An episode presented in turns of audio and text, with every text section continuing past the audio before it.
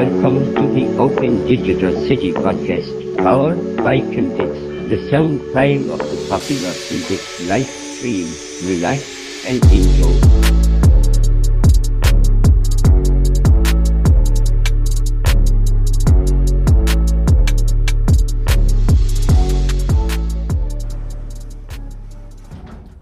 Hallo und herzlich willkommen, meine Lieben, zum Campix Livestream.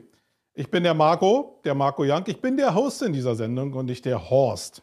Heute haben wir ein ganz spezielles Thema, nämlich wir kümmern uns heute um große Politik, ähm, um Meinungshoheit, um Fake News, um Lügen, um alternative Wahrheiten und vielleicht in Ableitung, was wir daraus lernen können, um vielleicht ja, gerade Informationen der heutigen Zeit miteinander äh, verarbeiten zu können. Also miteinander meine ich schon so, weil wir als Gesellschaft, glaube ich, das hinkriegen müssen, dass wir bestimmte Sachen auch erkennen, auch einordnen können, damit wir daraus vielleicht ein irgendwie geartetes Gesamtbild verpacken können. Und äh, wie ich schon angekündigt habe, in diesen zahlreichen Penetrationen, die ich rausgeschickt habe an euch, haben wir heute einen mega spannenden Gast da, nämlich den Julius Vanderla.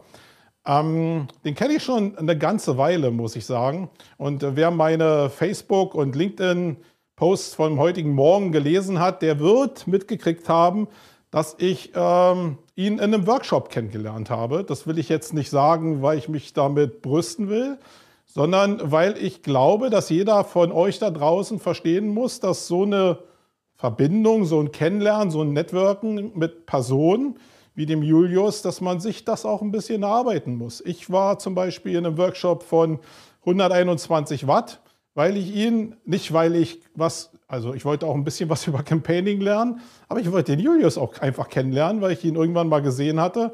Und das ist der beste Weg, direkt an Menschen ranzukommen. Und dann gab es so ein paar Metaebenen in unserem beiden Leben, was denn Menschen miteinander verbindet und dafür sorgt, dass wir vielleicht ein bisschen enger zusammengeblieben sind, zumindest im Kontakt sind. Und es jetzt zumindest so ist, dass ich ja, seine Telefonnummer habe, er meine hat und immer wenn ich ein Problemchen habe, wo er eine Relevanz ausstrahlen könnte, und davon gibt es in meinem Leben vielleicht eine ganze Menge, äh, kann ich ihn anrufen. Und das ist doch wertvoll im Leben. Das ist viel wertvoller, als irgendwie im Mainstream ähm, vielleicht Informationen einfach zu saugen, sondern glaube, der Kern auch im Marketing liegt genau in diesen zwischenmenschlichen Geschichten. Und da wollte ich einfach nochmal drauf hinweisen. Bob, wenn du mal kurz äh, meine Slides hier zuschalten könntest. Dann äh, will ich nochmal natürlich in eigenem Interesse darauf hinweisen, dass der Julius, äh, wenn euch das, was er hier erzählt, ähm, gefällt, auch auf der Contentix am Start ist. Und alles, was wir jetzt hier so ein bisschen weltpolitisch machen, werden wir da nochmal oder wird er da nochmal runterbrechen auf das, was du denn auch machen kannst im Marketing, um vielleicht ja, diesen ganzen Fake News und alternativen Wahrheiten äh, auszuweichen und für dich Meinungshoheit irgendwie zu claimen. Das ist ja nicht ganz unwichtig. Ähm, das dazu, dann will ich nochmal darauf hinweisen, wer Julius eigentlich äh, so ist. Nur weil ich ihn kenne, müsst ihr ihn ja nicht zwangsläufig kennen. Obwohl der, der Typ sitzt ja immer bei Lanz und so. Ich meine, den muss man ja kennen. Obwohl ich kenne ganz viele Leute, die Lanz auch nicht mögen. Also, äh, wenn ich mir mal die Seite angucke, Julius ist wirklich schon also ist groß geworden oder bekannt geworden eigentlich dadurch, dass er bei Obama äh, Wahlkampfberater war. Und als ich heute früh wieder seine Seite gesehen habe, da habe ich eins festgestellt, Stand for Something. Was für ein geiler Spruch, ja. Hast du dir mal die Frage gestellt, für was du eigentlich stehst? Äh, ich habe sie mir heute wieder gestellt. Ich stelle sie mir ganz oft und manchmal weiß ich nicht so richtig. Also ich weiß für mich, für was ich stehe. Aber wenn ich als Marketeer unterwegs bin, wissen die anderen auch, für was ich stehe. Äh, immer wieder eine spannende Frage. Und äh, ja, er ist im Obama-Wahlkampf unterwegs gewesen und hat auch natürlich die ganzen Trump-Wahlkämpfe begleitet in Presse, Funk und Fernsehen. Was aber noch wichtig ist, und ich habe ja gerade gesagt, hey, man kann den Julius auch kennenlernen. Der Julius macht so Campaigning-Workshops. Ja, also wie sind Kampagnen angelegt? Nicht Marketing- und Werbekampagnen, sondern auch Marketing- und Werbekampagnen. Ich war schon da. Äh, das war da auf jeden Fall mit drin. Julius lächelt schon, äh, nicht, dass ich das jetzt ausklammere. Aber wenn man so dieses große Spiel, wer ist da beteiligt und wer spielt eigentlich mit in diesem großen Spiel, mal wenigstens von außen betrachten will, lernen ist, glaube ich, zu viel gesagt, weil das muss man wirklich trainieren, üben, die richtigen Clients auch haben, äh, dann meldet euch doch einfach mal an da bei dem Julius.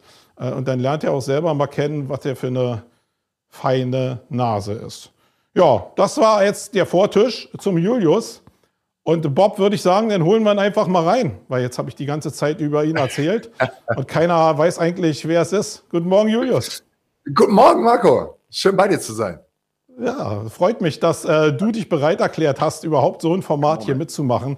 Ich äh, gebe mir Mühe, ein bisschen mehr Hochdeutsch zu sprechen, damit ich dein Halo nicht völlig kaputt mache in so einer Show hier. Aber ich glaube, das passt schon irgendwie. Ja, äh, wo erreiche ich dich, mein Lieber? Ich sitze in meinem Büro ähm, und es ist relativ unspannend. So wie die meisten von uns wahrscheinlich, äh, so hänge ich in meinem Büro drin, ähm, wie eigentlich immer. Ja. Es ist relativ. Und arbeitest von da? Keine Vorträge, kein groß, keine großen Bühnen zurzeit? Es, es geht langsam wieder los, ähm, aber ich arbeite mich natürlich auf den Juli hin, ähm, um dann wieder in Topform zu sein, wenn du natürlich einlädst. Äh, der, wie gesagt, die Rampe wird gerade gebaut, aber im Großen und Ganzen ist es die ehrliche, harte Arbeit, die wir hier machen. Genau, ja, ist so. Auch in diesem ganzen Gefüge von Aufmerksamkeit. Aber ich muss sagen, überall, also ich bin ja als Veranstalter, gucke ich mich ja eine ganze Menge um und überall poppt das jetzt auf. Jeder sieht diesen ja. Slot im Sommer und da ist richtig jetzt äh, Gas geben angesagt. Umso wichtiger ist es noch, sich darüber im Klaren zu werden. Und die Frage stelle ich mir jeden Tag. Wie kann ich denn in diesem ganzen Grundrauschen und so selbst noch eine Bedeutung finden, eine Meinungshoheit vielleicht claimen? Das ist eine riesengroße Frage.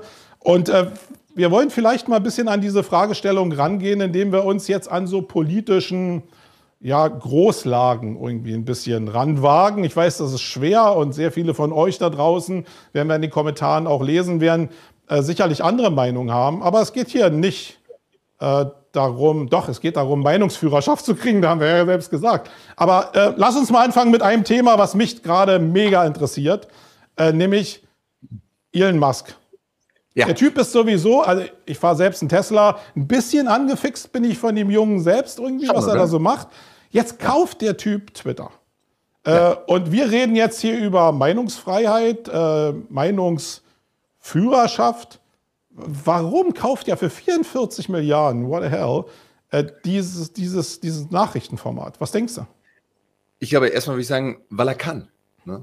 Also, wa warum, warum auch nicht? Ich meine, du kannst es dir nicht kaufen, wenn mich nicht alles täuscht. Ich sowieso nicht. Äh, ja. Ähm, na, so, äh, insofern, Elon Musk hat sich daran gewagt, warum? weil er eben genau das verstanden hat, Marco, äh, wie wichtig es ist, die Definition über die eigene Deutung auch aufrechterhalten zu können, beziehungsweise sogar auch noch antreiben zu können. Und das kannst du natürlich deutlich besser, wenn du auch noch den Railway im Endeffekt kontrollierst. Ne? Das sehen wir überall. Das eine ist, den Content zu haben, das andere ist, die Pipeline zu besitzen. Und ich glaube, genau das hat Elon Musk jetzt gemacht. Trump muss es ja sehr schmerzhaft feststellen. War wunderbar auf Twitter unterwegs und plötzlich kriegt er den Hahn abgedreht und ist raus und muss sein eigenes Social Media Network starten, uh, Truth Social, was überhaupt nicht funktioniert. Insofern, controlling the railway, uh, die Pipeline wirklich auch selber zu kontrollieren, glaube ich, gibt ihm natürlich einen maßgeblichen Vorteil. Und ich glaube, da spielen wahrscheinlich noch ganz viele andere Faktoren mit rein. Wir haben ja gesehen, was immer in den letzten Wochen, letzten Monaten auch wieder gekommen ist mit Elon Musk, was so Richtung Market-Manipulation auch gegangen ist mit seinem eigenen Dogecoin und so weiter und so weiter. Da hat man ja gesehen, er hat ein unheimliches Gespür dafür, weiß, wie man auch nicht nur öffentliche Meinung, sondern auch Aktienkurse mit äh, manipulieren kann. Aber am Ende des Tages, glaube ich, hat er sich da angeschaut und hat gesagt, Mark Zuckerberg hat das Metaverse Uh, Jeff Bezos hat zwar Amazon, hat sich aber auch eben die Washington Post gekauft und er ist im Endeffekt der einzige Megabillionär, der eben nicht darüber verfügt, ein eigenes Netzwerk zu haben und hat einfach gesagt, ich will den anderen auch in nichts nachstehen. Twitter geht sowieso im Moment nicht so gut. Die haben ihr Monitorisierungssystem nicht wirklich raus. Ähm, der äh, ehemalige CEO äh, Dorsey war im Endeffekt nur ein Halbzeit-CEO. Insofern gehe ich da rein und schnapp mir das, was ich brauche, um eben auch meine Deutungshoheit selber in die Hand nehmen zu können. Ja, also äh, da bin ich völlig bei dir. Was mich ein bisschen irritiert hat, ist aber natürlich, dass dieses ganze, dieses ganze Thema Hate Speech und so, was durch alle sozialen Netzwerke uns ja begleitet, dass er dass die, also Twitter auch, probiert hast, das zu regulieren in den letzten Jahren, äh, gedrungenermaßen. Und er geht jetzt raus in der Kommunikation und sagt, nee, er will es wieder völlig frei haben. Ist das nur ja. Marketing aus deiner Sicht oder äh, macht das irgendwie einen Sinn? Weil es ist ja völlig konträr zu dem, was vielleicht regulatorisch auf ihn zukommt. Ja, oder was vielleicht auch einfach notwendig ist. Ne? Also, wenn ich mir anschaue, und ich glaube, die, die Explosion war 2016, als wir das erste Mal wirklich in der Breite auch über Falschnachrichten, Desinformation und all das auch nachgedacht haben, ne? wo wir gesehen haben, wie Trump mit massiv auch Desinformation gesteuert durch Russland und auch andere Akteure dann auch den Weg ins Weiße Haus geschafft hat, ne? wo dann die Öffentlichkeit zum ersten Mal auch gesagt hat, so, es kann nicht der wilde Westen da draußen sein, wir müssen eben auch einschreiten und regulieren. Ich erinnere an so Leute wie Alex Jones, also wirklich Verschwörungstheoretiker, die alles in Frage stellen. Und äh, es gibt so diesen Satz von Steve Bannon, dem ehemaligen ähm, Kampagnenmanager von äh, Donald Trump, der gesagt hat, flooding the zone with shit. Ne? Das ist das, worum es eigentlich ankommt. Ne? Es geht ja nicht darum, Marco, dass ich dir sage, ey, schau mal raus, Marco, der Himmel ist grün. Und du sagst, das stimmt überhaupt nicht, in Berlin ist der Himmel gerade blau, sondern es geht nicht darum, dass ich dich davon überzeug, dass der Himmel grün ist, sondern ich muss einfach nur in der Followerschaft zumindest so, man nennt es so sowing doubt, also so einen kleinen Zweifel damit reinbringen. Könnte es sein, dass der Julius möglicherweise recht hat oder vielleicht auch, dass der Marco mit seiner Aussage, dass der Himmel doch eigentlich blau ist, womöglich falsch liegt oder dass es zumindest nicht 100% geklärt ist. Darum geht es mit Desinformation. Deshalb hat Steve Bannon diesen, diesen Begriff geprägt, so flooding the zone with shit oder eben auch den, die Quelle im Endeffekt zu verunreinigen. Und das sehen wir einfach maßgeblich auf Twitter. Und wie gesagt, so Leute wie Alex Jones, die massiv da Fake News mit reingebracht haben, konnten mehr oder weniger tun, was sie wollten. Und das hat wirklich, naja, ich will jetzt nicht zu, zu viel Pathos mit reinbringen, aber die Demokratie maßgeblich beschädigt. Und deshalb muss reguliert werden. Jetzt kommen aber, jetzt bringe ich den, den Punkt zurück zu, zu Elon Musk, ne? jetzt kommen diese ganzen Tech-Executives, Mark Zuckerberg, ne? Peter Thiel natürlich auch, die ja alle aus so einem libertären Glaubensgrundsatz kommen. Und die sagen, der Staat soll eigentlich raus aus dem Business. Wir sind diejenigen, die machen, wir sind diejenigen, die tun. Ne? Wir wollen uns da eigentlich nicht von irgendeinem Staat oder eben auch der Regierung reinquatschen lassen, sondern es sollte im Endeffekt dieser Pioniergedanke, dieser wilde Westen nach wie vor auch sein. Und das ist eine Philosophie, die Elon Musk natürlich auch vertritt und sagt, ich habe das Ding gekauft, ich mache hier die Regeln, wir sind eine Plattform, ich erlaube dort erstmal Free Speech und jeder kann mehr oder weniger tun und machen, was er will. Aber was denkt denn jetzt, also, oder was kann ich denn machen als Bürger, ähm, um mich da überhaupt noch zu orientieren? Das ist ja wirklich, also jeden Tag sitze ich vor den ganzen Informationen, die auf mich einprasseln, einschließlich jetzt den Twitter, was völlig frei gestaltet ist, und denke mir, what the fuck, da muss doch mal irgendwann irgendjemand mal regulieren, zumindest dafür sorgen, ja. dass die Profile wenigstens echt sind, damit die auch persönlich nachvollziehbar sind. Wenn du jetzt Kanzler von Deutschland, sagen wir mal, wärst, oder äh, in der EU eine große Nummer wärst, was würdest du denn machen, damit ich ein bisschen besser aufgehoben bin, damit ich so einen Punkt von Führung kriege? Ja, ich, ich würde ich würd versuchen zu regulieren. Ich würde zum Beispiel sagen, so, wir brauchen hier ganz klar Klarnamen im Netz. Ähm, jetzt kann man, wie gesagt, dieses, dieses Argument der Meinungsfreiheit machen. Und jeder sollte in der Lage sein zu sagen und zu posten, was er möchte. Ne? Aber ich glaube, sobald wir dann eben auch Richtung Volksverhetzung oder auch Anstiftung zum Aufstand, wie wir es eben auch im 6. Januar 2021 gesehen haben, Trump mit dem Sturm aufs Kapitol, ich finde, dann ist einfach die Grenze überschritten. Ähm, und dementsprechend muss natürlich dann eben auch die Regierung, der Staat eintreten und sagen, wie alles andere, was wir regulieren, was eben auch nicht gesund für unsere Gesellschaft ist, sollten wir das auch eben regulieren. Ich meine, äh, es gibt Tempolimits auf der Autobahn. Äh, ich verstehe nicht, warum es nicht auch ein Tempolimit im übertragenen Sinne eben auch ähm, äh, dann auf Twitter oder in sozialen Medien gibt. Jetzt kann man, wie gesagt, sagen, oh, der Julius ist hier für, für größeren Staat, aber am Ende des Tages, wie gesagt, ist das Public Domain. Und Public Domain, der öffentliche Raum, braucht natürlich auch irgendwo ein paar Banden, die äh, geregelt werden. Und diese Auffassung bin ich. Genau, also ich, ich stelle mir diese Frage ja auch, wenn jetzt irgendwie, gerade in Berlin hatten wir es ja hier, dass irgendwelche russisch-freundlichen Autokorsos durch die Stadt fahren, ähm, ja. natürlich mit einer anderen Überschrift als das, was sie da propagandieren. Und ich stelle mir schon die Frage, okay, wir reden über einen Gas-, Öl-, Kohleembargo, aber das kriegen wir nicht reguliert. Das finde ich äh, total freaky. Spielt natürlich genau in diesen Bereich mit rein. Naja, und ich finde, jeder darf eine Demo anmelden, ähm, so das Recht zu demonstrieren und auch zu freier Meinungsäußerung ist glücklicherweise in unserer Verfassung auch äh, äh, mit verankert. Und wie gesagt, jeder kann auch eine Demo und eine Demo anmelden und kann auch sagen, wir sind für Russland oder sonstiges. So, ob wir das gut finden oder nicht, äh, sei dahingestellt, aber jeder darf die erstmal anmelden.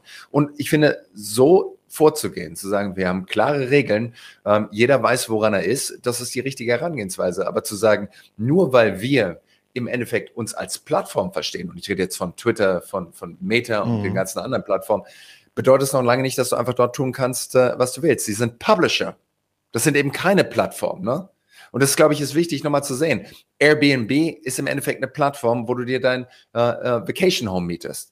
Die anderen sind aber Content Publisher und dementsprechend als Publisher hast du eben auch die Verantwortung, zumindest zu einem gewissen Grad, dass du sagst, ich muss hier jetzt auch regulieren, was eben auch auf meinem Netzwerk äh, veröffentlicht wird. Genauso wie es eben auch Axel Springer oder die ARD oder wer auch immer hat. Die haben auch eine redaktionelle Verantwortung, das, was bei ihnen läuft, zu regulieren und gewisse Standards einzuhalten. Und Elon Musk hat in den letzten Tagen gesagt, er wird dieses ganze Problem mit den Bots in den Griff bekommen, indem er bessere künstliche Intelligenz drüber laufen lässt. So geben wir ihm schon auch ein bisschen Karenzzeit, so wie wir es eigentlich immer machen. Ein Präsident, ein Kanzler kriegt immer die ersten 100 Tage so Karenzzeit. So, ich würde ihm auch dort gerne so den Benefit of the Doubt geben. Es ist ja nicht so, als ob er nicht vorweisen könnte, dass er auch schon einiges echt gut hinbekommen hat. Ja. Autos bauen zum Beispiel. Insofern, vielleicht kriegt er es ja mit der künstlichen Intelligenz auch hin, äh, dort einmal die ganzen Bots, Hate Speech und so weiter auch von der Plattform runterzubekommen. Aber am Ende des Tages bin ich doch eher skeptisch äh, als, als positiv und optimistisch gestimmt. Naja, ich bin gespannt. Also bei, bei ihm denkt man ja doch immer, also was heißt Mann? Ich denke, das folgt alles so einem größeren Plan.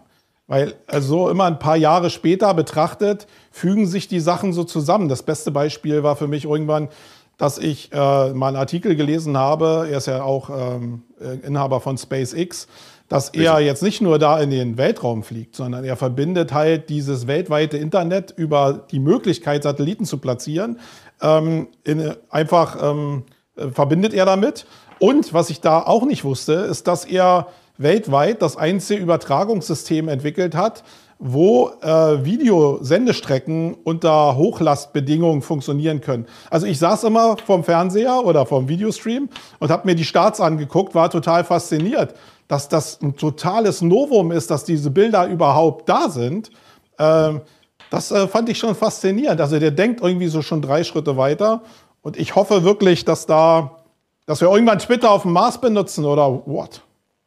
Also ich habe absolut gar kein Interesse auf den Mars zu fliegen, Marco. Ähm, ich habe nee, wir bleiben hier, da sind wir uns einig. Ich, ich habe einen Wissenschaftler aus, aus MIT zugehört, der äh, dort aus dem Propulsion Lab kommt und sagt so, der Mars ist eigentlich nur der Ort, um zu sterben. Ähm, äh, es gibt dort eigentlich nichts Gutes und Leben ist dort auch nicht möglich. Insofern, ich bin sehr, sehr froh, hier zu sein und hoffe, dass es auch noch lange sein können. Und ich gebe dir absolut recht, es braucht natürlich solche Pioniergeister, Vordenker, wie Elon Musk, die eben nicht nur fragen, was können wir hier machen, sondern die eben auch den langen und den weiten Weg sich überlegen und da mit einer unglaublichen Energie auch vorausbrechen. Und gleichzeitig, ich will hier nicht der Spießer sein, aber gleichzeitig, auch wenn er irgendwie der Vordenker ist, gibt es auch Regeln, die für solche Vordenker gemacht sind, weil sie unsere Gesellschaft besser machen. Und dementsprechend muss der sich natürlich genauso dran halten, wie du es tust, meistens zumindest, äh, und ich sowieso. Schön eingeschränkt.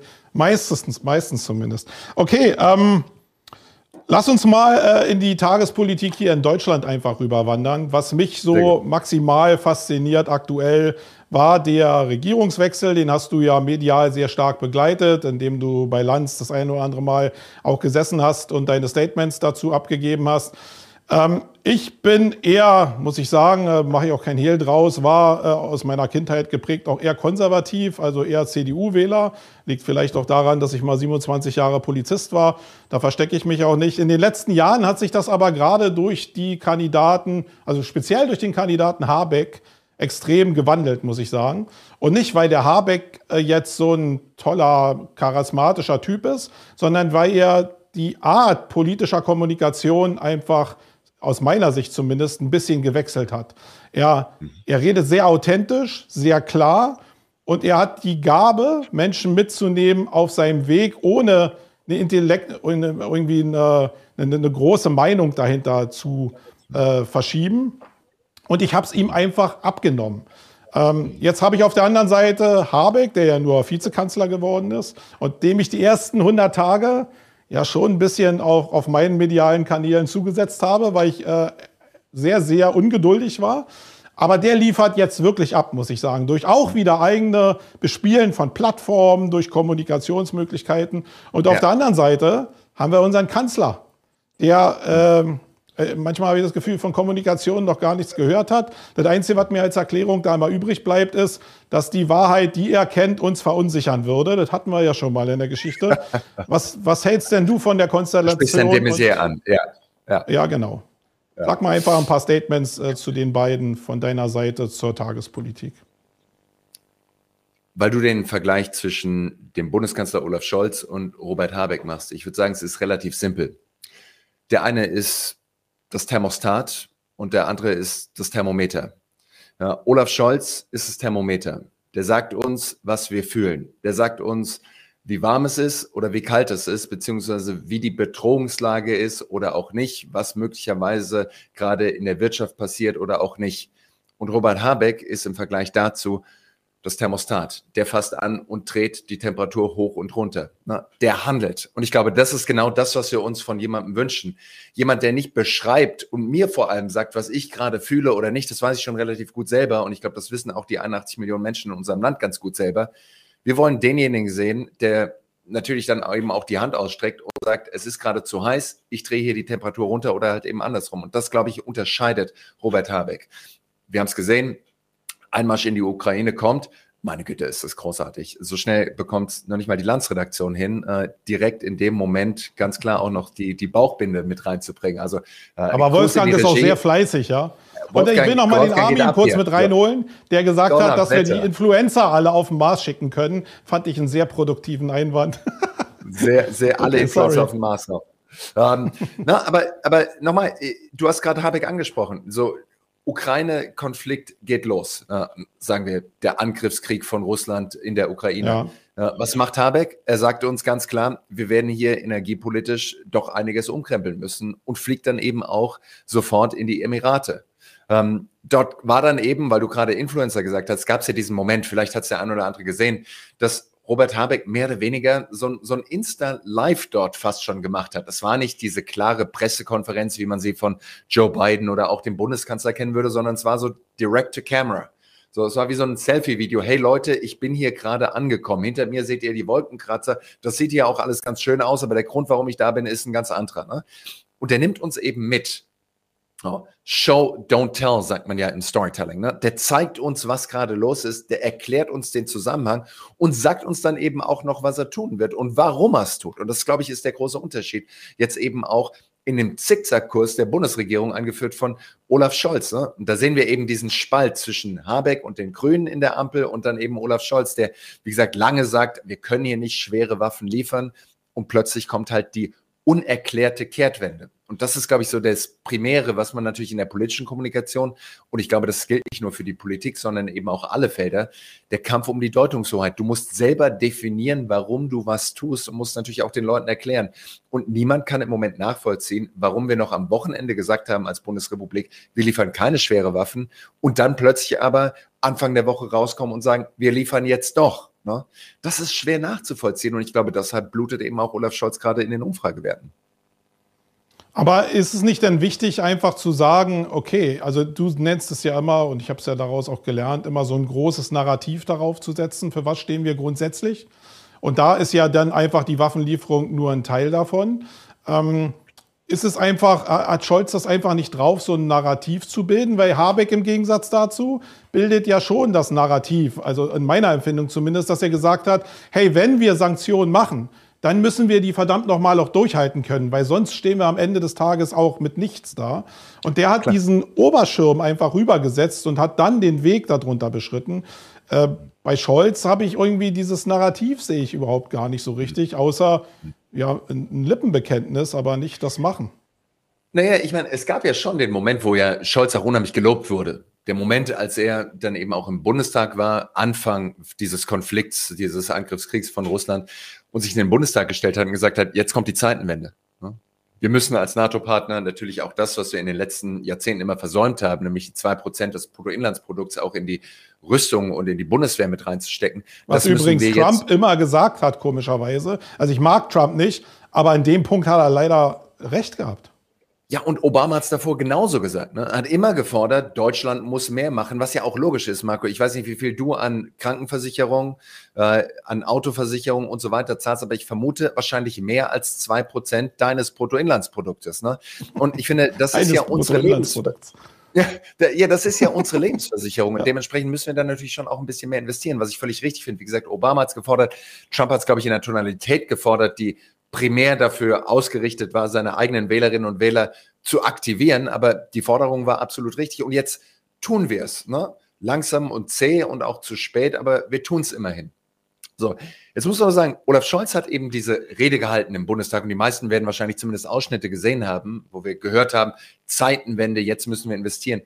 Das Problem ist nur, und ich glaube, das ist eben noch so die Medienstrategie der 80er und 90er Jahre versus wir sind in 2022 angekommen. Du kannst nicht einmal was im Bundestag sagen. Abends kommt es dann nochmal 20 Uhr in der Tagesschau, 22 Uhr in den Tagesthemen und dann nochmal bei Anne Will und am nächsten Morgen nochmal in der FAZ und dann ist es auch durch. So eine, so eine Botschaft muss wir nennen das so driving the message. So eine Botschaft muss getrieben werden und jeden Tag mhm. aufs Neue getrieben werden. Das heißt, wenn du das vergleichen würdest, so wie es Trump gemacht hätte oder auch Obama gemacht hat damals, der macht die State of the Union, die Rede zur Lage der Nation. Und noch am selben Abend fliegt der raus nach Ohio oder nach Kansas. Und am nächsten Morgen hätte der sofort auch die Rüstungsindustrie besucht und hätte gesagt, was machen wir denn jetzt mit den 100 Milliarden? Wo sind denn diese deutschen Panzer? Wir schauen uns jetzt mal eben auch die Produktionshalle an. Von dort wären die weitergeflogen und wären wahrscheinlich dann auch direkt nach Polen geflogen und hätten geschaut, na, wo können jetzt auch eben Waffen durch Polen rüber in die Ukraine gebracht werden. Ne? Wir Truppen besucht und so weiter und so weiter. So eine Botschaft, das ist kein One-Off. Du kannst nicht einmal nur was sagen und dann hoffen, dass es sich natürlich dann eben auch verfängt, sondern sowas muss jeden Tag über einen längeren Zeitraum getrieben werden in den unterschiedlichen Kanälen. Da erzähle ich dir nichts Neues und den Leuten, die hier alle zuhören, wahrscheinlich auch nicht. Aber äh, das, glaube ich, ist einfach noch eine Medienstrategie der Vergangenheit und deshalb kommt eben so ein Narrativ auch nur schleppend drüber, weil es eben auch nicht getrieben wird.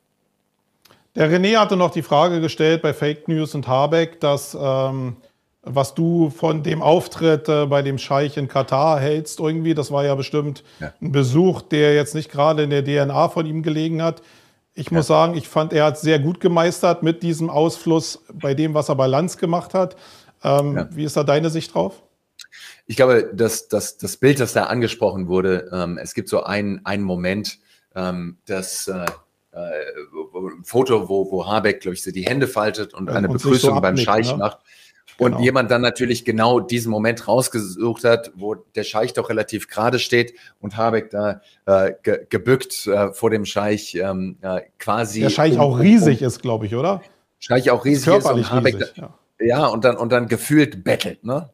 So, das ist das, was ich meine, flooding the zone with shit. So, ähm, natürlich hat jeder seine eigene Agenda. Ne? Die einen finden es jetzt großartig, die anderen mögen einfach auch Habeck nicht oder die Grünen nicht oder wollen auch einfach nur an der Bundesregierung rumsägen. Ne? Da gibt es unterschiedliche Agenten und ich glaube, das muss man einfach schauen, was ist die Motivation dahinter. Und jetzt eben so diese Geschichte mit reinbringen. Der eine sagt, wir werden hier Energieengpässe haben, deshalb tue ich das, was mir als Grünem, und ich rede jetzt von Robert Habeck, ne, der sagt ja, er ist ja prädestiniert dafür, genau diese Politik zu machen. Er ist ja der Einzige, der das wirklich auch authentisch mit rüberbringen kann. Er ist mhm. angetreten, um das Klima zu schützen, eigentlich die Energiewende jetzt auch zu vollziehen und uns komplett aus den alten Energieformen auch rauszuziehen, aus den fossilen. Ne? Und dann sagt er aber, meine Verantwortung als Vizekanzler ist es, Marco, sicherzustellen, dass du auch noch, gut, du fährst jetzt einen Tesla, aber dass der Rest der Republik eben auch noch von A nach B kommen kann und die Preise nicht explodieren. Ne? Das ist meine Verantwortung. Insofern, ich nehme mein,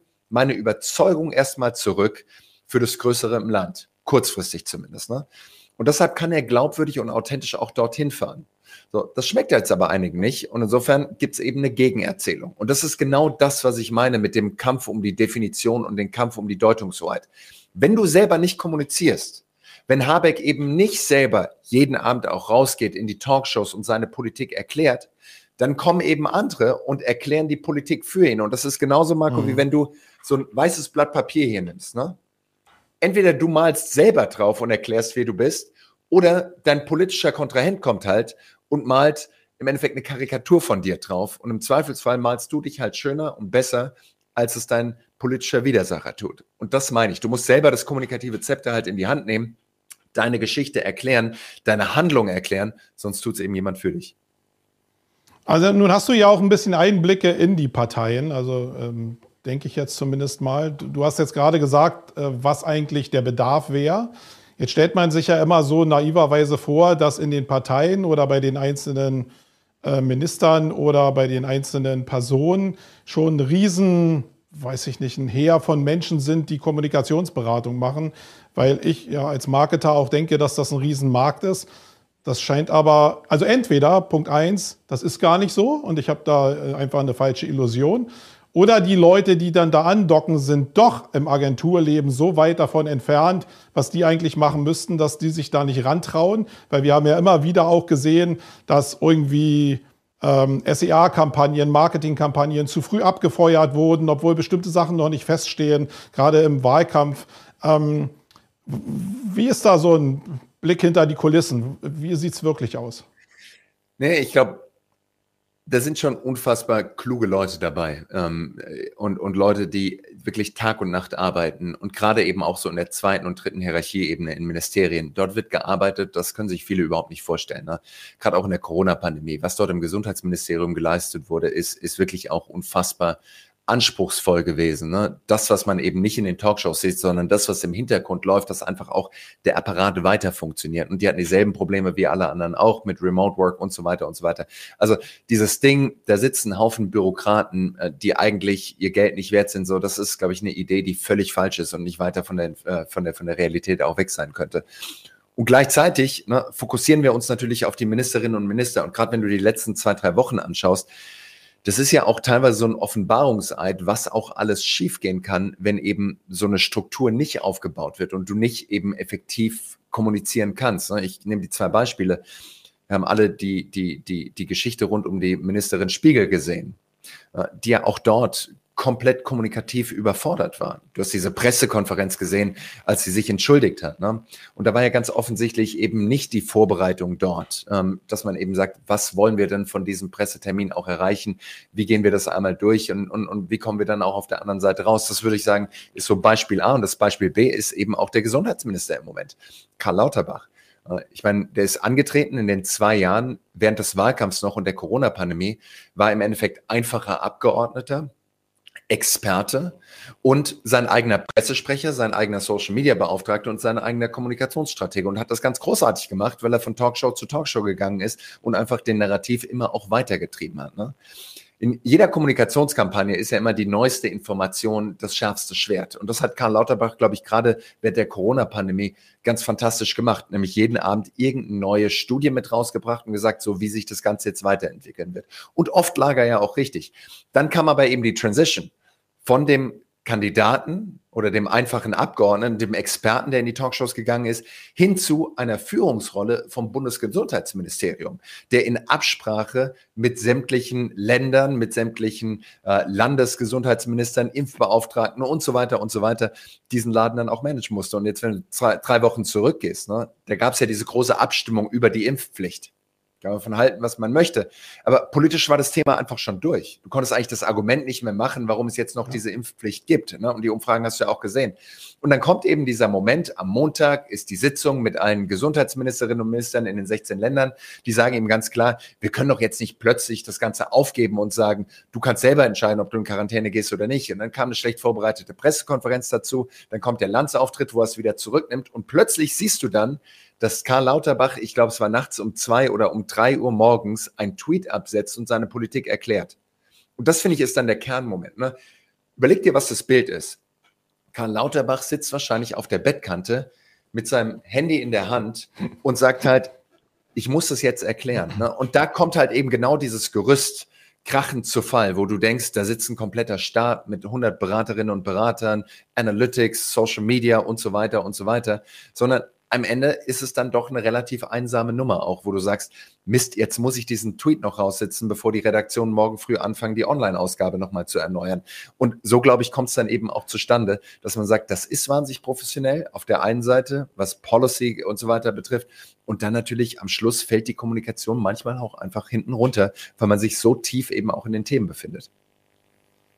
Also was wäre denn jetzt das Ideal? Also jetzt dagegen gestellt, die Lamprecht hast du gerade mal umschifft irgendwie. Ich glaube, das ist auch sehr, sehr desaströs, was da läuft. Aber wenn ich jetzt Helme? einfach, die was? Ja. 5000 Helme. Helme war äh, super, aber ich glaube auch alles, was danach kommt, ist äh, nicht sie, sondern ist halt irgendwie, ja, wenn so das Bundesverteidigungsministerium funktioniert, dann ähm, schade um die 100 Milliarden. Aber jetzt, wenn ich einfach mal die beiden Personen vergleiche, äh, nämlich Lauterbach, der ja genau eigentlich das macht, was oder gemacht hat, was Habeck ja jetzt immer noch macht, aus meinem ja. Empfinden. Ähm, macht denn Habeck ist da so ein riesen Beraterstab dahinter oder ist so ein Video, was ich jetzt irgendwie wieder gesehen habe, wo er erklärt hat, wie wir die Abhängigkeit von Öl und Kohle jetzt schon reduziert haben? Stellt er sich da einfach hin, nimmt äh, meinetwegen auch mit einer Crew und ohne Teleprompter und redet einfach? Die Frage stelle ich mir immer, oder ist wirklich denn doch alles sehr, sehr geskriptet? Ich glaube schon, dass da eine, eine, relativ gute Auffassungsgabe da ist, dass eben Politik ohne die Öffentlichkeit nicht möglich ist. Diese Vorstellung, wir machen einfach exzellente Politik in der kleinen Kammer ähm, und die Leute werden dann schon irgendwie sehen, was wir hier alles Gute für sie machen. Das funktioniert ja nicht. Du musst es erklären und ich glaube, das ist einfach eine Brille, die Robert Habeck immer schon aufgehabt hat, zu sagen, Politik muss eigentlich nicht transparent und komplett im Öffentlichen passieren, aber wir müssen zumindest auch gleichzeitig öffentlich erklären. Und das haben wir während des Wahlkampfs gesehen. Wie gesagt, dort hat er, glaube ich, selber, ist einmal falsch abgebogen, dann ist Annalena Baerbock die, die Kandidatin geworden. Ähm, aber schlussendlich, glaube ich, hat Robert Habeck das verstanden. Und ich glaube, es gibt einen weiteren Grund. Ich meine, Robert Habeck ist ja Autor und Schriftsteller. Ich glaube, der versteht einfach Erzählung, Narrativ, Narration des Ganzen besser als mhm. viele anderen. Und das merkt man ja auch immer die Antworten, die er gibt, ne? du stellst eine Frage und sagst, wie ist es denn hier? Habeck gibt ja nicht die Antwort, es ist schwarz oder weiß oder gut oder schlecht, sondern der fängt ja immer so einen halben Kilometer vorher an und bettet deine Frage, die du ihm als Journalist oder Journalistin stellst, bettet er ja nochmal ein in die Erzählung und definiert dort einmal mehr und deutet dort einmal mehr, wie wir denn, aus welcher Perspektive wir denn eigentlich auf das schauen sollen, was er gleich eben auch erklärt. Und das finde ich ist eben, wie gesagt, eine, eine hohe Kunst in diesem äh, unfassbaren, äh, äh, dieser Feuerbrunst, in der der auch steht, von allen Seiten angeschossen wird, ne? äh, darf man ja nicht vergessen, dass dann doch meistens echt gut dann auch wieder hinzubekommen. Also ich gebe dir absolut recht, Robert Habeck gewinnt wahnsinnig in dieser Zeit. Wie gesagt, hat eine unheimlich hohe Authentizität, weil er eben auch mit der eigenen Linie teilweise bricht, ist aber wie gesagt auch erklärt, warum er das tut.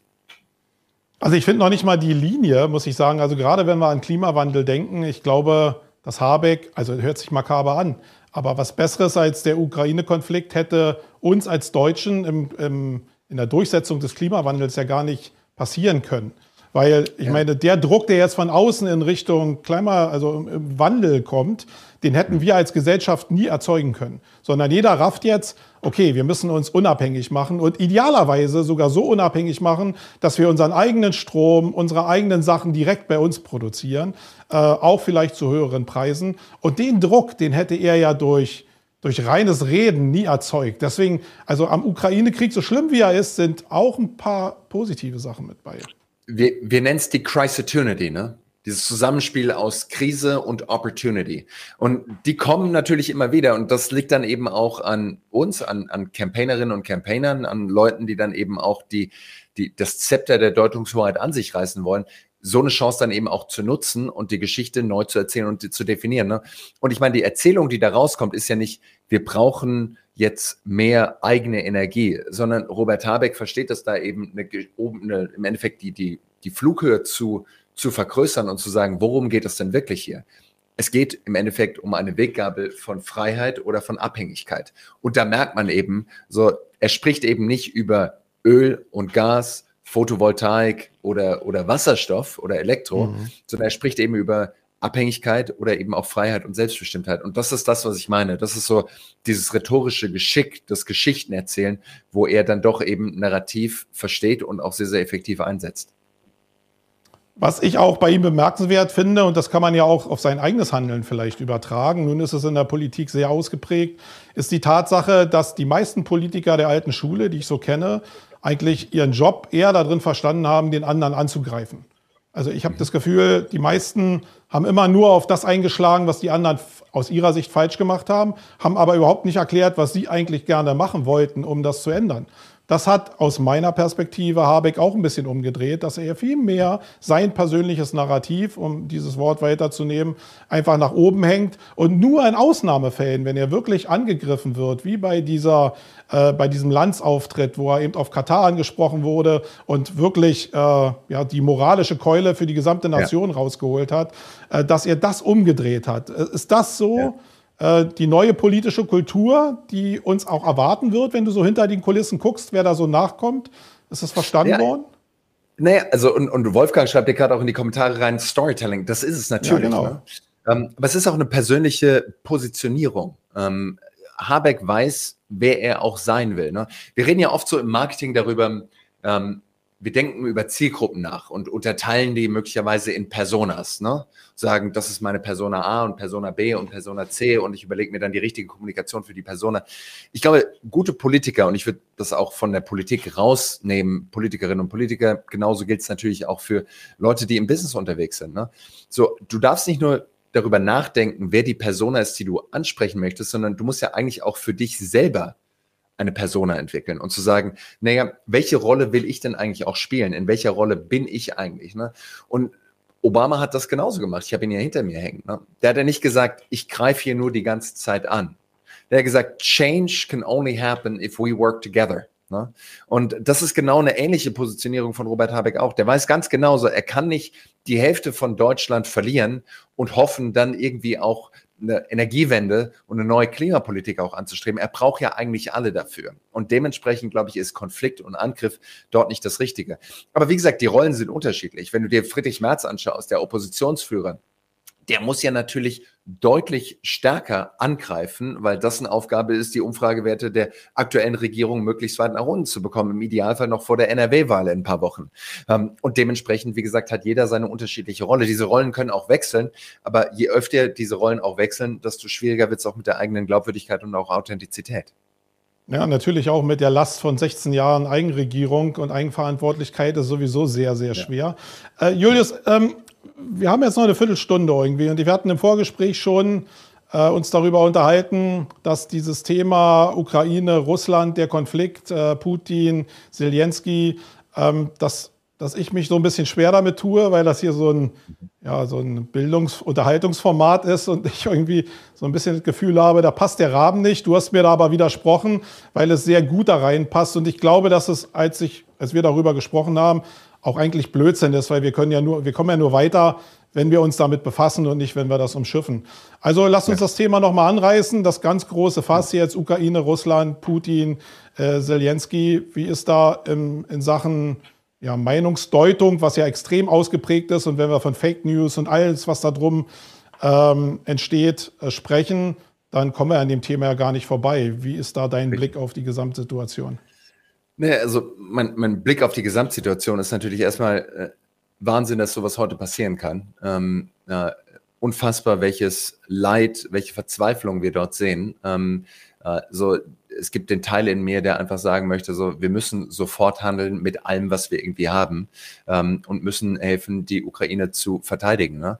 Ähm, und dann gleichzeitig sehe ich aber eben auch diese schwierigen Entscheidungen, natürlich auch mit Informationen, die dir und mir und allen hier im Chat nicht zur Verfügung stehen, die die Bundesregierung hat, die der BND hat, die die Amerikaner haben, wo wahrscheinlich doch auch nochmal viele Informationen dabei sind, wie gesagt, die das eben auch das Handeln von Olaf mhm. Scholz, mhm. von Frau Lamprecht, von Tommy Blinken, von Joe Biden und so weiter auch nochmal beeinflussen. Aber ähm, wenn wir jetzt einmal sagen, unter dem Aspekt der Deutungshoheit und der Kommunikation, ne, das mag perfide klingen ähm, oder auch unangemessen klingen, aber ich finde, es ist ein ganz zentraler und auch ein ganz essentieller Aspekt in diesem Konflikt. Wenn das nicht so wäre, wenn Wladimir Zelensky nicht von Beginn an eben auch öffentlich kommuniziert hätte, dann wäre dieser Konflikt womöglich auch schon längst vorbei. Ich glaube, Zelensky hat zu Twitter gegriffen, hat zu Insta Lives gegriffen und hat eine unfassbare öffentliche nicht Diplomatie, aber eben ein Outreach gemacht an die westliche Welt und hat gesagt, wir brauchen hier Unterstützung. Und wenn er das nicht gemacht hätte, wäre die Unterstützung, glaube ich zumindest, nicht so schnell und auch nicht so vehement gekommen. Ich glaube nicht, dass er es geschafft hätte, so viele dann auch wirklich äh, hochmilitarisierte Waffen der USA und auch der westlichen Welt in sein Land zu bekommen, um eben auch das eigene Land zu verteidigen, wenn er nicht auch so einen öffentlichen Druck gemacht hätte. Insofern würde ich sagen, es ist natürlich ein hybrider Krieg nicht nur ein, ein Cyberkrieg, was natürlich auch stattfindet, der heiße mhm. Krieg on the ground, aber es ist eben auch ein unfassbarer kommunikativer Krieg. Und ich glaube, da muss man einfach sagen, so 2022 auch dort. Zelensky spielt mit dem aktuellsten Playbook, beziehungsweise entwickelt es gerade weiter.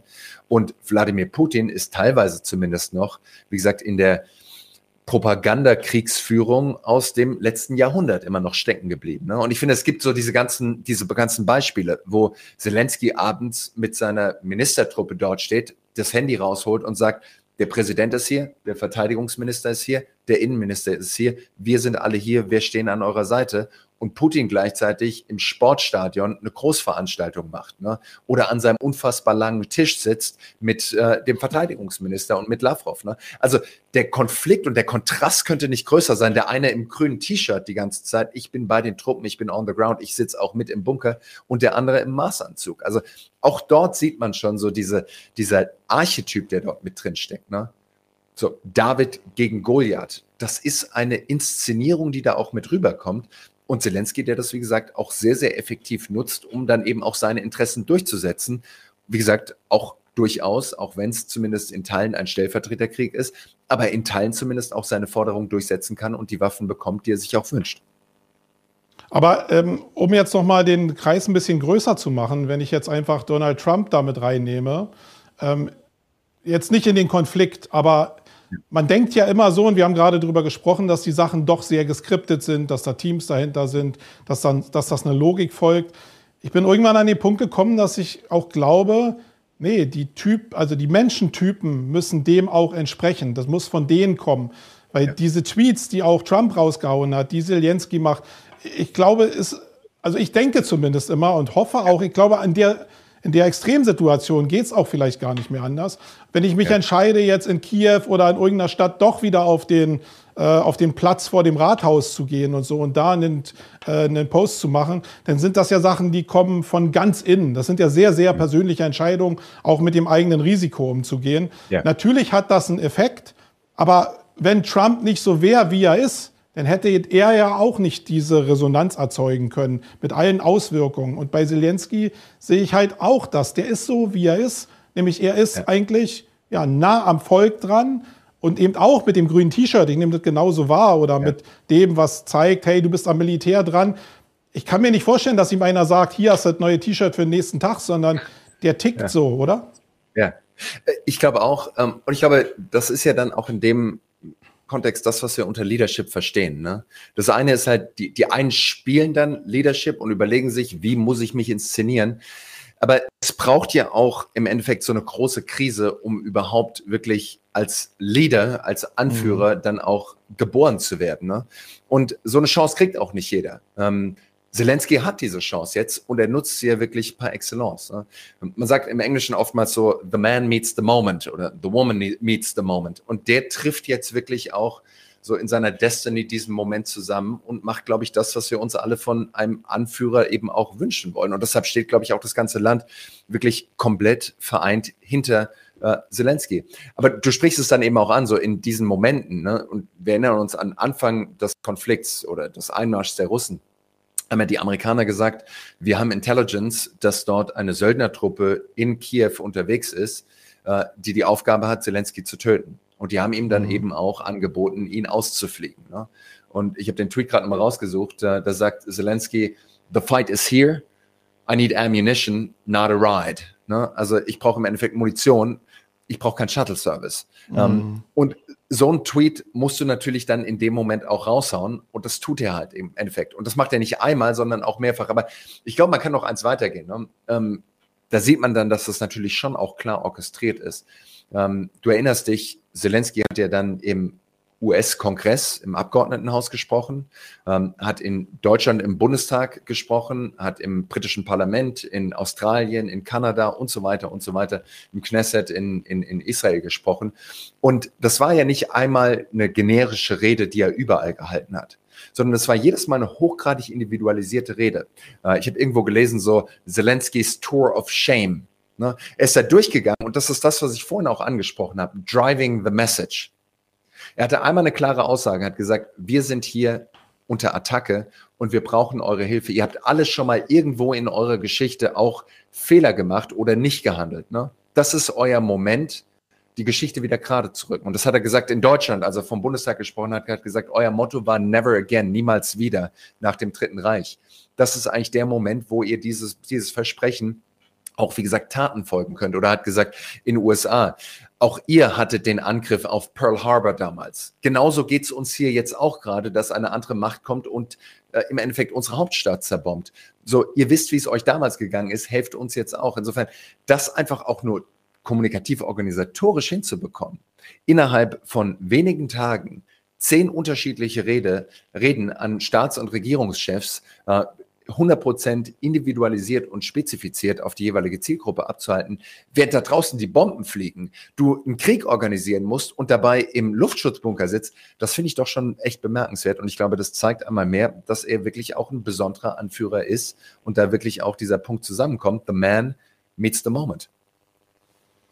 An dem Punkt ist so, dass ich natürlich immer denke, ähm, dass ich vielleicht probiere, eins und eins zusammenzuzählen, sprich, mir die ganze Welt angucke, mir Deutschland angucke, sehe, dass wir ja Halt verlieren, dass wir Zusammenhalt verlieren, dass wir Glauben verlieren, äh, Stichwort Kirche.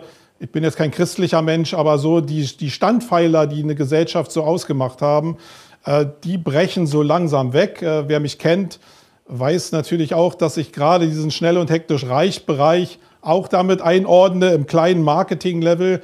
Äh, wo ich mich aber natürlich frage, ist, wenn wir jetzt gerade wieder in so einer Zeit sind, wo alles sehr unsicher ist, wo alle sehr orientierungslos immer mehr werden, vielleicht auch durch die Art der Gesellschaft, die wir haben, durch die Demokratie, dann gucke ich mich in der Geschichte um in der Vergangenheit und sehe eigentlich nur Arschlöcher, die das dann genutzt haben, weil sie mit Aura oder mit Charisma so wie Trump, ich muss den nicht mögen, aber der hat ja anscheinend für 50 Prozent der Amerikaner irgendwas, was diese Magie ausmacht, dass der hochkommt und die Leute wieder hinter ihrer Flagge vereint. Wie hoch siehst du die Gefahr und naja, dieses, was können wir dagegen machen, da will ich mal raus, rauslassen, weil äh, wie hoch siehst du die Gefahr in der Gesellschaft jetzt?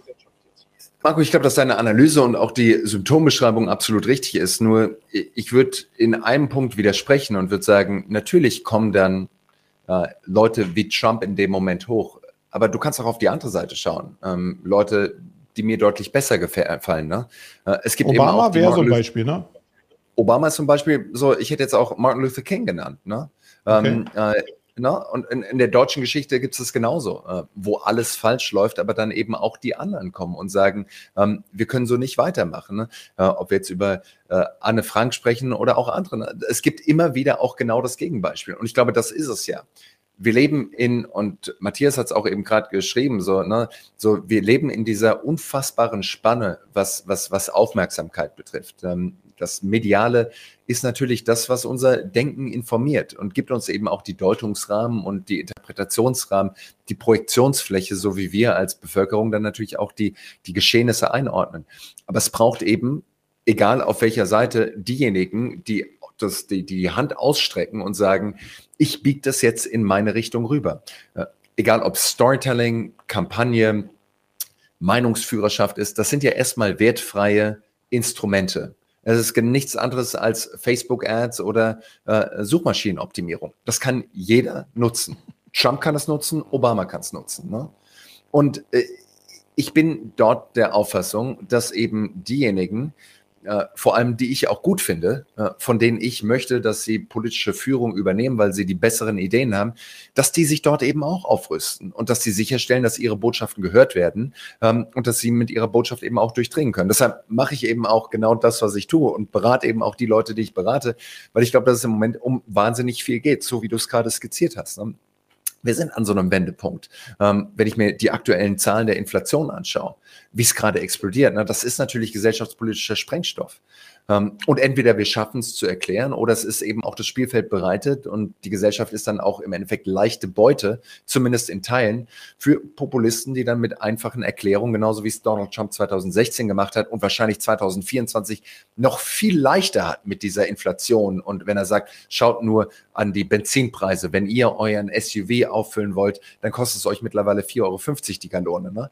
Das ist ja im Endeffekt das, was wirklich leicht ist jetzt zu kommunizieren vielleicht sogar noch leichter ist als 2016 zu kommunizieren aus der Perspektive von Trump. Und deshalb, wie gesagt, müssen wir uns Gedanken machen, wie wir so eine Geschichte erzählen, wie wir sicherstellen, dass wir die Leute erreichen und wie wir aber eben auch mit unserem Narrativ dann im Endeffekt auch durchdrehen können. Genau, also es ist zumindest der Punkt, wo ich auch immer wieder an dem Punkt bin, wo ich denke, ja, man, ich muss vielleicht nicht an die Front, aber genau in der Richtung ja doch helfen, irgendwie ja. ja ja, aber was ist richtig und was ist falsch? Manchmal bin ich da auch ziemlich lost. Ähm, ich glaube, das, was ich unterstütze, wenn du, wenn du, das Richtige? das ist ja so eine naja. Perspektivfrage. Ja, raus von Twitter, ähm, Marco. Äh, du hast ganz am Anfang gesagt, du verbringst dort viel zu viel Zeit ähm, und du schaust halt einfach in mal. In Twitter so, nicht, aber in den anderen scheiß äh, sozialen. Ja, und, und, und vielleicht muss man ein paar Mal mehr innehalten. Ähm, aber das ist genau, glaube ich, die Zeit, wo man es jetzt tun kann. Und am Endeffekt halt schauen, so, ja, was ist mir denn wichtig? Und sich dann aber eben auch zu committen und nicht nur auf der Seitenlinie zu stehen, sondern halt auch eben mit reinzugehen und zu gucken, was es ist. Ich sehe gerade, Armin schreibt, er muss leider gleich ins genau, nächste Meeting. Genau, und du auch. Marco, mir geht es leider auch. auch so. Ich genau. benutze die, den Übergang von, von, von Armin und, und, und gehe in die Transition mit rein. Alles Marco, klar. Ich hätte sowieso danach gemacht. Ähm, vielen herzlichen Dank, Julius, dass du hier bereitgestanden hast und mit mir ein bisschen gequatscht hast. Für alle Leute, äh, die mehr dazu hören wollen und wir werden gemeinsam noch ein bisschen Lösungen ausarbeiten bis zur Contentix, ähm, dann könnt ihr da auch mit ihm quatschen. Das macht ja das, der, den Event aus, dass äh, du eben da auch greifbar bist und nicht einfach nur ein Fenster bist in irgendeinem Stream. Ja, also viel Spaß beim nächsten Danke Meeting. Vielmals. Danke dir. Danke an, an. So, meine Lieben, danke, dass ihr dabei wart. Ich hoffe, ähm, das war jetzt nicht zu groß von den Themen. Ich glaube zumindest, dass viele von euch genau an diesen Themen auch interessiert sind. Ähm, ich bin zumindest jeden Tag. Ich muss mich damit zwangsläufig immer auseinandersetzen. Nicht, weil äh, meine Arbeit mich dazu zwingt, sondern weil mein Geist mich dazu zwingt. Und ähm, ja, wie gesagt, wenn ihr den Julius sprechen wollt, dann gerne auf der Contentix und da werden wir auch genau auf diese Themen nochmal eingehen. Ich will noch die Zeit nutzen, um euch auf den nächsten Donnerstag hinzuweisen. Da haben wir wieder einen Livestream um 10 Uhr und äh, da habe ich die Isabel Blumenberg zu Gast. Und das große Thema ist Imposter-Syndrom. Eine Sache, die ich zwar so ein bisschen immer in mir zaghaft gespürt habe, ich wusste aber gar nicht, dass es einen Namen dafür gibt, nämlich ähm, ja, ein bisschen diesen Respekt zu haben, obwohl man eigentlich schon ganz gut im Futter ist, äh, zu versagen oder bestimmten Ansprüchen nicht gerecht zu werden. Und darüber will ich mich äh, in der nächsten Woche mit äh, meinem Gast da unterhalten. Ähm, vielleicht ist das für den einen oder anderen ja auch interessant, weil das nicht nur auf Konferenzbühnen vielleicht wichtig sein kann, sondern auch im Alltag, wenn ihr mit Kollegen äh, euch auch messen müsst in dem Vergleich. Da kann das ja auch ein Thema sein und vielleicht finden wir da gemeinsam ein paar Lösungen. In diesem Sinne, ich freue mich auf euch. In der nächsten Woche um 10 Uhr wieder sind wir am Start. Ähm, ich bin raus. Euer Marco. Tschüss. Welcome to the Open Digital City Podcast, powered by Context, the sound file of the popular Context live stream. Relax and enjoy.